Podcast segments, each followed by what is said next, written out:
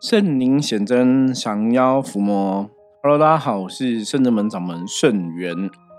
欢迎大家收听今天的《通人看世界》。好的，我们现在录音的当下哈是除夕当天哈，大概下午三点多的时间。那刚刚中午的时间哈，我回去家里跟父母围炉哈，然后等一下晚上呢哈，是我们圣真门进行围炉的时间哈，跟那些神佛啊。印象啊，一起吃饭。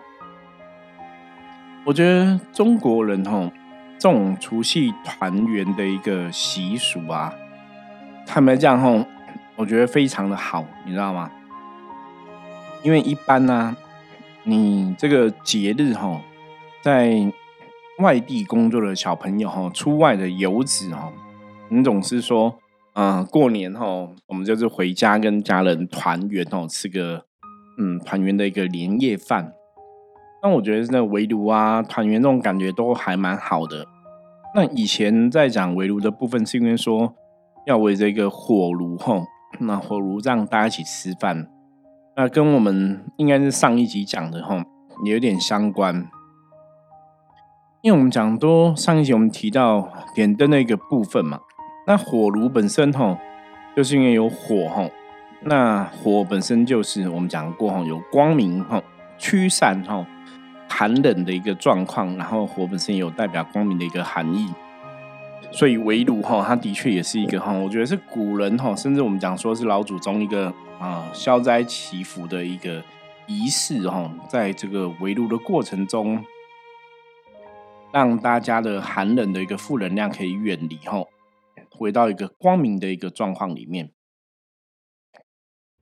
那今天刚好是除夕呀，哈，通常除夕这一天哈，我们会进行拜拜。那拜拜古时候称这个叫辞年哈，辞掉的这个新年哈，辞掉这个新啊旧的一年哈，然后迎接新的一年哈。所以这天通常哈，除夕会拜拜，就是辞年谢天的一个仪式的进行哈。那像今年农历是癸卯年嘛，所以辞年哈谢天就会谢谢。呃，众神的一个护佑哈，在癸卯年的一些护佑，然后在迎接新的一年甲辰年的到来，所以我觉得这也是一个哈，就像我们刚刚中午在嗯跟家人围炉吃饭的时候，吃完饭家人会发红包嘛，那通常发红包大家就会讲吉祥话嘛哈，那吉祥话它本身就是一个好的能量的一个互动哈，好的能量的一个运转，我觉得这也是一个非常好的一个民俗习惯。所以，在这个辞年谢天的一个仪式当中啊，那当然代表就是我们感谢哈，感恩这些众神对我们哈去年哈一整年的一个哈帮忙哈，那也希望众神继续的一个加持跟护佑哈，新的一年我们可以哈一切平安吉祥哈，那想要求财的、求感情的、求身体健康的哈，都可以随心满愿。让一个过年的一个意涵哈，你就觉得它是非常的有意义的哈，甚至是在这个好的一个年头哈，一个年的刚开始哈，大家都是充满很多的一个正能量哈，互相的分享。那难免哈，在这个时候，有些时候我就会去思考了哈，就会想起来说，以前我们在啊圣人门的这个道路上面哈，大家听友应该都 听我讲过很多遍哈。我们今年已经满十七年了，迈向第十八年了。然后回首这一切，哈，每次想到这个，我都会假设这个，我是要讲给我小朋友听的，哈，就说宗教信仰是我们的，其实它就是生活的一部分，你知道吗？因为我们的生活就是跟这些众神在一起嘛，我们的一切一切都离不开这些神明啊，离不开这些信仰。所以当然，我们也会很谢谢神明的一个保佑跟护佑哈。嗯，你知道有时候回头想哈，我如果三十岁那一年没有跨出来成为老师，我我我真的很难去想象我今天人生会是在哪里，你知道吗？就是我想象不到我到底会走到哪里去，我会做什么哈。就像以前还没有真的全职的投入修行的时候，我那时候当然我也觉得我有我自己的一个。人生的一个梦想啊，或者人生的一个兴趣哈，你喜欢做的事情这样子。可是回过头来，或者你现在重新看这一切，可能我以前以为我喜欢做的事情，比方说是跟企划相关的一个工作，跟戏剧相关的工作，哈，跟你现在为自己打拼的这个哈想法，或这个打拼的这个成果，基本上真的很不一样。那早期的确哈，我们讲说在修行这个道路上面来讲，哈，有非常非常多不同的一个考验，哈，不管是那个。嗯，明考啊，财考啊，哈，模考啊，什么的，哈，就是很很多考验这样子。那考验当然都是每个人自己的功课嘛，哈，所以我们就也没有特别就我自己遇过怎么样的考验来跟大家做很详细的一个说明，因为每个人的功课不一样。那毕竟呢，你要通过考验，哦，我我后来从我自己的角度去思考。到底是什么的状况帮助我可以顺利通过这些人生的种种考验？哈，这我们后来跟大家讲过哈。我说只有一个重点，就是如果以修行这件事情来讲哈，如果如果你今天讨论的是修行这一件事情哈，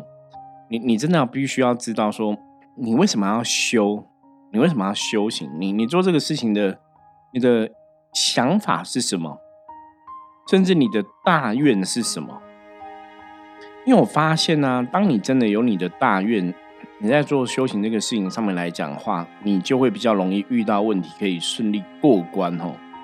那或甚至说，我们讲说圣人们神可能也比较是这样子哦，你可能有一个修行的一个大愿，比较可以跟神明起了一些感应跟共振哦。那当然，这个有大愿，可能很多人都有大愿哦。可是你会发现说，每个人都有大愿，为什么有的人好像比较容易，嗯？往他正确的方向走，比较容易这个顺心如意哦。有一些人有大愿，可能生活还是遇到很多的一个很辛苦的状况。那当然，我们刚刚前面讲考验嘛，考验是一点哦。那另外一点就是说，对你来讲哈，修行或是信仰这个事情，你是怎么看的？像今天有一个听友跟我们哈回馈哈分享。他觉得人民会对宗教祈求求神拜佛哈，难免你会期望说，我投入的信仰，我投入相信神，神明会给我一些回馈嘛哈，我会有一些期待在那边。他说，因为就是有期待哈，所以你得不到期待，你当然就会失望，或者对神明的信仰可能就会动动摇。他讲的我觉得还蛮正确，因为人性的确是如此哈，所以很多时候我们都会讲说。你没有特别期待，反而事情哈发生一个好的一个状况，你可能也会觉得说这是一个上天给你的礼物哦，或者这是一个事情哈，老天爷一个好的一个安排。那当然，宗教信仰这个东西哈，我觉得如果没有期待，我们讲那个就是所谓的一个平常心嘛。就像我之前跟很多朋友分享过的哈，说在修行这个道路上面来讲，我们就是我们可以努力的哈，我们可以做到的，我们就尽量来做。那至于这个事情会走到一个什么样的一个结果，也许冥冥中神明自己会有安排。所以我们以前有一句话叫做“所有的事情都有最好的安排”。我只觉得修行的朋友这句话，你真的把它刻在你的灵魂深处，你知道吗？因为当你真的可以用这样的一个眼界，所有事情都是最好的安排的时候，其实你看每个事情，它都变成是一个好事情。可是，如果你只是在看一个，哎，我做这个事情，我有没有得到一个好的结果？比方说，你觉得我相信神，神要立刻赐我很多财，我可能去买刮刮乐啊，买大乐透都会中奖哦，要立刻变很多很好运哦。我知道一般人都会这样子想，啊，我求了神就要立刻好运，我求了神就要立刻赚很多钱。那我也常常在想一个问题，就是十个人求，里面九个人都有求到，为什么一个人没有求到？那个关键在哪里？哈？所以今天也是想跟大家聊聊这个补充。后来我们发现一个问题的关键是什么？就是那一个人呢，可能你的能量、你的身心灵能量，并没有真的达到一个圆满的一个部分哦。比方说，你可能对金钱你还是有恐惧，对感情有恐惧，甚至说哦，你有些负能量的一个状况。我以前曾经有一个客人哈，有一个客人，其实我不止这个客人，我有很多客人都是。小时候可能被家暴的这样子，那被家暴的朋友，他长大之后，你当然会觉得这个朋友很辛苦嘛，哈，或者他也很想努力去做好很多事情。可是有个东西很特别哈，我觉得也很奇怪，就是这些被家暴的朋友，他长大之后，他如果没有去处理掉他内心的那些创伤、内心那些伤痕哦，基本上他们非常容易感召负能量，你知道吗？因为他小时候被被家暴，那长大他可能养成这个呃成长的过程，心灵的一些不开心、不快乐，那个情绪其实是太多在心里面了。所以我后来发现一个事实是，这些可能被家暴的朋友，你会觉得，当然从人角度来讲，你觉得他们很可怜嘛？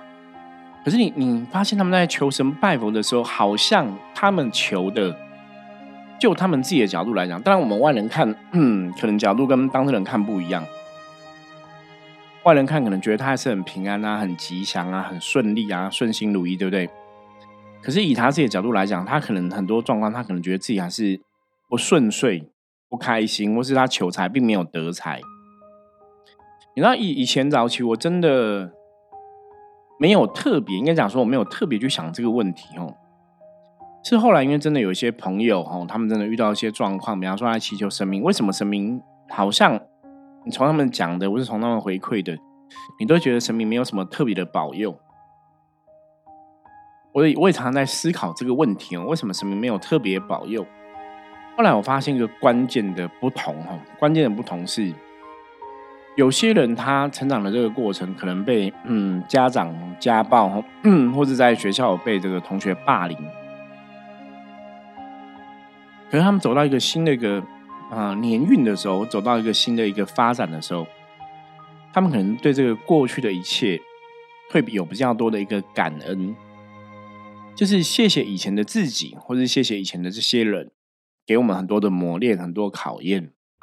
那我们今天总算是走过来了，对不对？那那个感恩的原因是什么？因为你要站在那个同理心、同体大悲、设身处地去想。因为很多时候啊，家暴他们的父母，家暴他们的这些那兄弟姐妹，或是欺负他们的这些同学，你去了解他们为什么做这种事情，你就发现说，哎，那些家暴的父母，其实他们小时候也是被家暴，你知道吗？哦，我后来观察了这个现象，有很多都都是这个样子哦。所以那个时候，你就可以去同理他们，你可以去体谅他们，你身身心灵的部分，对你曾经欺负你的家长，你就不会那些怨恨。哦，不会有那些不开心的情绪在。那当你没有没有那些怨恨，没有那些不开心之后，当然你的能量就会改变了嘛。所以你能量改变了，你的运势自然也会改变哦。所以后来我发现有个关键，就是如果说你今天身心灵的能量真的还是不 OK 的，虽然这个能量是别人带给你的，可是它的确对你还是会有一定程度的什么，会有一定程度的影响。所以这个还是回到我们通人看这这个节目一直以来跟大家分享的一个重点嘛。我们讲说所有事情都有最好安排，然后呢，把自己的身心灵能量搞定，把自己的身灵身心灵的能量搞好，你才会吸引一个事情的一个好结果。所以如果说虽然我在求神明，我在在有信仰神明，可是那个状态态里面，如果第一我对神明的信仰并没有那么坚定。如果我对很多事情还是充满很多恐惧的时候，的确，我觉得这个时候神明的加持庇佑力量就很难到你身上哈。我觉得这是我今天想要跟大家特别分享的部分哦，就是求神拜佛到底怎么求怎么拜，我自己要怎么配合才会有效哈？不然有些朋友为什么求神拜佛没有那个效果哈？大概重点在这个地方，就说虽然你求神拜佛了，可是你的身心灵能量还是没有达到一个好的状况哦，那就很可惜哦。所以我常常讲说，信仰这件事情，我们真的让自己的身心灵能量回到一个更好的状况里面，你才会得到这个好状况的一个结果哈的一个感召。那今天录音的当下是除夕嘛哈，我真的也要来感谢哈，感谢这个一路以来哈陪伴我们的哈啊许多的听友哈，许多的善心大德，我们圣人们的许多好朋友，然后当然也。要谢谢圣子们的这些哈学生啊、弟子啊、哈门生哈等等哈的支持，因为里面其实有很多的，包括圣真弟子跟弟子哦，大概在修行的道路上面陪我都是差不多有十年以上的一个资历哦。那这十年呢，他们的确看过哈圣元师傅从很多状况。也可能也没有很稳定，状况也没有很好。或是以前的我也不是这么了解能量的这个吸引力法则哈，所以我们的确有很多不稳定、不安定哈啊不顺遂的状况啊，在以前的很多阶段都发生过。可是我们这个之所以可以关关难过关关过哦，就是我们的差别，或是我的差别最大的一个东西是什么？坚定的信仰。因为我相信神明都有庇佑，所以当今天这个事情发生的时候，神明既然有庇佑，为什么你还会发生这个你觉得不是很顺的事情，或是不好的事情？我就去检讨说，这不是神明没有保佑，而是说有些地方我是不是要去调整我身心灵的状况，我的能量状况是不是我有些黑暗面，我没有真的去面对，那你才会发现说事情是什么能量感召而来的吼。所以，我们前讲说，如果你现在人生的一些状况，你的财运、你的工作运、你的感情、你的婚姻后，你的身体健康，有些事情是你觉得不顺遂的，是一个不好的一个状况，那必然前面有一个不好的东西在吸引他们过来嘛，在感召他们过来嘛。所以你静下心来，吼，好好的，比方说，我们好好深呼吸一下，你你思考一下，你追根究底，你会发现说，所有的事情问题，还是最后会回到我的身上。所以，我们以前我们才会讲嘛，人生的一切、人生的问题、人生的状况，基本上都跟外人没有关系。你把你自己给搞定的时候，有没有？你的状身心灵状况好，你有好能量，你自己就会吸引好的结果嘛。你的事情运势就会变得不一样。所以，通灵人看世界一直以来都跟大家在讲、分享能量法则吼。因为我真的很相信，你只要看懂能量，你就可以知道你在人世间应退对进退，你该怎么做。那你站在一个佛菩萨的立场，站在一个学习神明的立场，有所谓的一个同体大悲的一个心态，你去了解，因为我们相信没有人生下来就喜欢去伤害别人，有没有？所以你如果说哦，你的家长、你的长辈以前对你有家暴，他们为什么这样做？你站在他们立场，或者你站在一个神魔立场，你会发现说，他们也是受害者，只是这个受害者他们长大了，因为他没办法承承担那个负能量影响嘛。他们长大变成，他们也是给予负能量的人哦，那个就是恶性的循环哦，负面能量一代一代传承下去。所以，当你了解这个东西，当你可以通理大悲，当你可以站在他们的角度去思考的时候，其实你对他们就不会有什么怨恨了。你了解我意思吗？像以前我们也遇过一些奇怪的客人嘛，那早期我也会很生气啊。你觉得说我们没有伤害别人，我们对别人都很好，为什么别人要来伤害我们？哦，我觉得是人都有这种想法，我以前也会有这种想法。所以你对那种奇怪的客人，对不好的一个状况，或是我们讲说很很坏的那种 OK 吼，真的或是真的像神经病一样这样子，你后来就会发现一个事实哦，这事实是什么？因为我有一天对这样的客人就不会生气了，以前也曾经很生气过。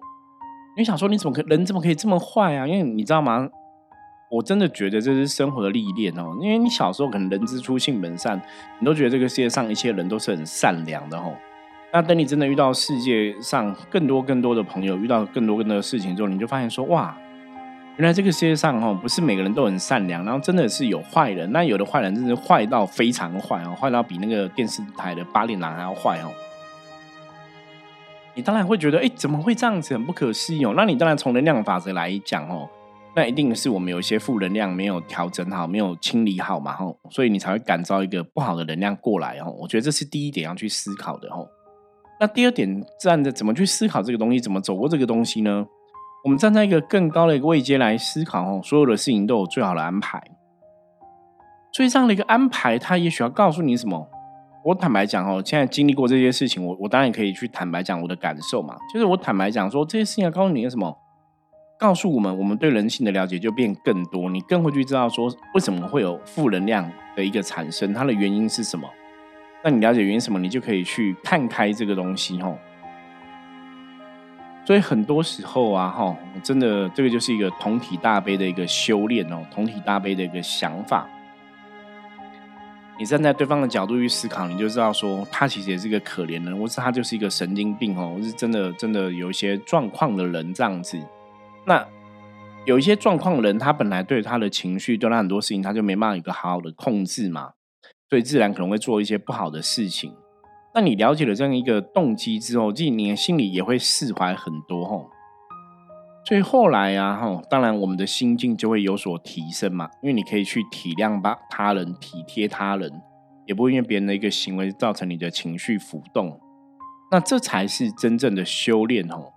所以神明就像我们的老师一样吼，在这个我们的人生过程，在我们的修行过程，都一直循循善诱。然后让我们去经历到一些事情，你自己有一些深刻的体验跟体悟之后，也许你会有一些不同的想法出现。那这时候你当然就会去超越这个事情的一些状况嘛。所以这就是一个人生的一个学习跟历练啊。为什么？就是我们觉得它真的非常重要。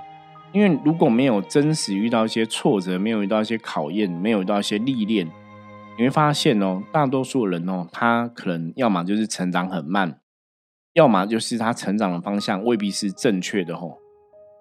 所以很多时候，人生遇到的逆境啊，哈，佛教讲哈，或者宗教的角度来讲，就叫逆境菩萨哈。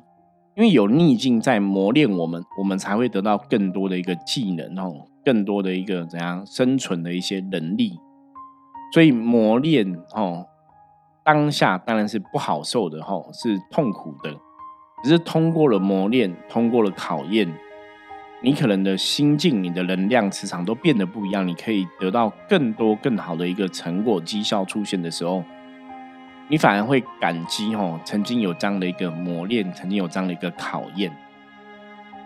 那我大概是二十几岁的时候吧，我想一下，嗯。二十九哎，三十岁，三十岁的时候，我那时候刚刚开始出来当老师哦。然后我给一个 前辈哈，他也是一个啊命理频道的一个老板。那老板那时候在研究紫微斗数哈，所以他对我们这个辖下要跟他合作老师，他就帮我们算紫微斗数。然后我永远记得他讲我的一个部分哈。他说：“我的人生，因为那时候才三十岁嘛，哈。他说我可能还要有十几年的时间要磨练，你知道吗？那时候听到我就哇，还有十几年，好可怕。”他说：“我如果十几年哈可以顺利的通过磨练，我大概四十五岁以后，只要动动嘴皮子哈，就是啊靠讲话，应该就可以去哦让我的下半辈子过得就是啊比较比较顺利这样子。”那我那时候在想说，三十岁要到四十五岁之后，还要十五年的时间，你知道吗？就觉得哇，十五年好久，那超久的。可是你知道，我现在回头看，我觉得他还蛮有趣的，你知道吗？我因为我们的 p a c k a g e 的节目，大概已经录了三年哦，三年的时间，因为我们一年三百六十五天嘛，所以三年是呃大概要一千一千多集嘛，哈。那我们现在超过，现在是一千两百快，一千两百八十集了嘛。所以如果以这样子来看的话，的确呢，的确我们在三年半以前，哈，就那时候的年纪，看像他刚刚讲嘛，我迈向四十五岁之后，差不多是这样的一个年纪，哈，我好像都靠讲讲话的这个事情在做，哈，在在跟大家分享。那你知道吗？以前你三十岁的时候，你也没有想到说四十五岁的时候会开始就录这个 p a c k a g e 的节目哦，你也没有想过这个东西哦。因为我我倒是在三十几岁的时候，曾经那时候有网络电台的发展，曾经想录过网络电台。可是不管是自己行动力不够啦，还是什么其他问题造成哦，那个事情的确它没有发生。然后在我大概四十五六岁的时候，四十四岁、四十五岁差不多哦，这个年纪的时候。哦，台湾刚好新闻在介绍嘛 p a c k e s 的这个媒体刚好起来哈，那已经有很多人走在前面了嘛，所以我们就有这样的机缘，也可以好参加这样的平台。因为那时候台湾刚好有两个大平台刚成立，所以我就可以顺势哈加入这样的一个 p a c k e s 的平台，然后录了节目。那一路之下，其实我在录的当下，我我也没有，我也没有特别去想。我其实应该讲，那时候我大概忘记了，人家讲说我四十五岁以后靠靠嘴在过生活哦。那时候其实没有特别想，只是后来在想，哎，好像以前有人讲过这句话，这样子算过我的命。那的确，这三年多以来哈，我们在 p a r k e s 这个节目里面。我真的要再次谢谢各位听友的支持哦！我觉得真的认识了很多很好的朋友。那你看，我们有一些听友也成为我们的客人，成为我们的门生，成为我们的学生哦。你知道这个一切事情，现在回想都还是觉得很不可思议哦。你这种东西，你真的不知道该怎么说哦。就是我刚跟前面跟大家讲一样嘛，我去做我可以做的事情，那其他事情交给老天爷安排嘛。所以，当我没有特别期待这个事情会有什么火花出现，是我我也没有特别期待说 p a r k e 会帮我带来多少学生弟子哦。所以你没有这样想的时候，当这个事情发生之后，你当然都可以站在一个就是所有事情都是最好安排。所以，所以，所以每一个事情都是上天给予的最好的一个礼物哈，都是一个恩赐。那你自然就会保持一个感恩的心吼，去看世界上大大小小的事情。以前我在接触修行刚开始的时候，在灵修的时候，九天玄女曾经跟我讲过，她说修行人呐，最重要是要重视饮水思源。所以一直一路以来，我坦白讲，我对所有帮助过我的任何的朋友、贵人啊、朋友、客人哦，我就都是抱持一个感恩的心哦。因为唯有大家的支持哦，还有很多善心大德的支持，圣人们才有今天的这一番哈气象，也才有今天的这些的一个哈我们足够的一个能力哦，可以去跟大家哈，可以协助大家过人生更好的一个状况。那这个东西一定不是只是我一个什么圣元师傅特别厉害而已哦，这个东西也是全部的学生弟子、全部的三星大德、全部的人哈，大家互相支持而来的一个成果。那这个成果是我一开始就在期待的吗？坦白讲，并没有哈，因为我刚刚讲说，很多时候我们只要求自己就是把事情做好，那为自己负责哈，我们问心无愧对自己负责，那其他的事情，我相信老天爷自然会安排。可是在这个过程，什么叫把自己做好？当然是你要把自己的身心灵能量顾好嘛。我们如果有一个好的身心灵能量的话，我们就会感召事情好的结果。那如果你的身心灵的能量不好，当然你就感召不好的结果嘛。那如果有些时候我就要讲说怎么把自己的身心灵搞定，大家如果又听不不清楚哦，不晓得该怎么做哦，我觉得再讲白话一点哦，你就是问一问自己，你的灵魂开不开心哦？如果你今天灵魂身心灵都是在开心的一个状况里面的话，那表示说。已经做好一个基本的准备，就是你是处在一个正面能量状况里面，那自然很多事情神明的保佑加上来，你就越一帆风顺，就越来越好。那如果你的身心灵能量是有很多压抑的，有很多不开心的哦，那必然它就是一个负能量的状况嘛。所以，我们可能事情就会往负能量走哦，正能量就不会出现哦。我觉得这是最后哈这个。癸卯年哈，癸卯年兔年哈，在还是再提醒大家一下哈，如果你的身心灵能量并没有圆满，并不是丰盛的哈，你没有开心，你有很多压抑的东西，那你再怎么求神，基本上还是不容易实现哦。所以把自己的身心灵能量搞好，让自己的内心内在是开心的，是快乐的。这个时候你在求神哦，你就会感觉到神力是非常可怕的哦。神要保佑你，那个是嘣嘣嘣嘣嘣哦，一飞冲天都是有可能的。所以回到源头，什么叫修行？修正自己，让自己没有负能量，那自然很多事情它就会往一个好的方向走喽。好，今天除夕哈，再次谢谢哈各位听友哈，各位圣人们的圣人弟子、弟子、学生、门生。哦，各位圣人们的好朋友，各位圣人们的善心大德，谢谢你们的帮忙。然后圣人们，我们相信二零二四年我们有更多的准备哈，我们想要好好的啊，到处跟大家来结缘哈。甚至我们今年也有要去新加坡的计划哈，详细的时间出来就跟各位新加坡的朋友哈来报告一下。那也请新加坡的朋友哈，如果有机会的话，我们甚至们到了新加坡，也我希望也可以跟大家。交流吧，交流相见欢一下哈。对，我们就到新加坡哈，有机会跟大家来聊聊这样子哈。好，以上哈是我们今天跟大家分享的内容。二零二四甲辰龙年哈啊，明天就是哎，大家听到的时候已经是正月初一了哈。我觉得从正月初一的开始哈，再次恭祝大家新年快乐哈，龙年龙好运哈，龙年哈大家都可以龙光焕发哈，龙年哈。大家龙发财哈，都一起大发财哈。好，以上是我们今天跟大家分享内容。那接着我们要来看一下哈，大环境负面能量状况如何？抽一张牌，黑将哈，黑将是不错的牌哦，代表说今天大环境负面能量没有很高哈。那黑将非常适合今天，你知道什么吗？这代表求神助哈，所以正月初一哈。台湾的信仰是要走春嘛？吼，走春就是我们要出去到处拜拜，吼，祈求神明保佑甲辰龙年可以一切顺利、吉祥、平安。那也欢迎在台湾就近的朋友，也可以欢迎到我们台北阳明山哦找哦，然后到深圳们来走走吼。